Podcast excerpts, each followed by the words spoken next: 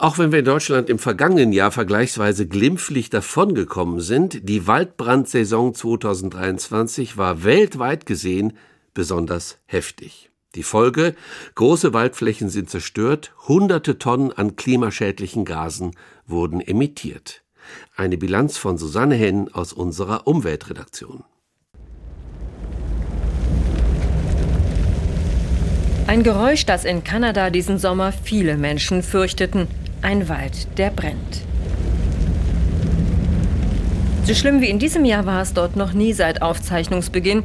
Von März bis Oktober zerstörten die Brände in Kanada eine Fläche von 185.000 Quadratkilometern, größer als halb Deutschland. This is a scary time for a lot of people, not just in Alberta, but right across the country. Das sei für viele Menschen im ganzen Land sehr beängstigend, sagte Ministerpräsident Trudeau, und das war es sogar für die Menschen in New York.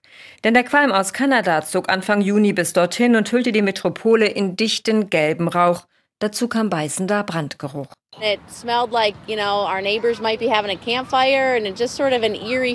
Das roch so, als ob meine Nachbarn ein Lagerfeuer machen würden. Es fühlte sich unheimlich an. So diese New Yorkerin. Und wer mit dem Boot die Freiheitsstatue sehen wollte, musste schon sehr dicht heranfahren. In New York war der Spuk nach ein paar Tagen vorbei. In Kanada brannte es weiter. Und nicht nur dort. In Kalifornien, Hawaii, Algerien, Tunesien und in Europa unter anderem in der Türkei, in Sizilien, in Spanien und vor allem in Griechenland. Wir wurden evakuiert und dann mussten wir uns ans Meer setzen, warten. Mit Fähren sind wir dann abtransportiert worden. So eine deutsche Touristin, deren Urlaub auf der Ferieninsel Rhodos ein jähes Ende nahm, als die Brände ihre Unterkunft bedrohten. Mehr als 20.000 Menschen mussten teilweise von jetzt auf gleich evakuiert werden.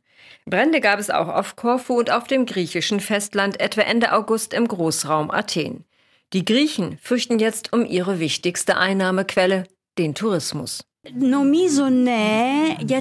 denke, dass es Auswirkungen hat, weil sich die Menschen an solche Katastrophen in der Zukunft erinnern werden und sie werden sich um ihre Sicherheit sorgen. Das glaubt zumindest Elisabeth Betty, die in Athen einen Souvenirladen hat. Die endgültige Bilanz steht noch aus, aber eine Fläche etwa der Größe Hamburgs mit allen Außenbezirken fiel allein in Griechenland den Bränden zum Opfer.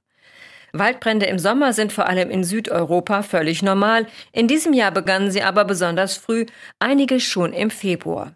Und auch wenn es nicht unbedingt mehr Feuer gab als in den letzten Jahren, waren sie insgesamt heftiger.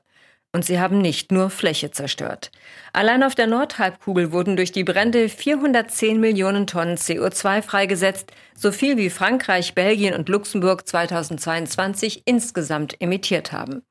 Im weltweiten Vergleich kamen Baden-Württemberg und Rheinland-Pfalz glimpflich davon. Zwar kam es in den sehr trockenen Monaten immer wieder zu kleineren Bränden, vor allem im Landkreis Schwäbisch Hall, von Ausmaßen wie in anderen europäischen Ländern waren wir aber weit entfernt.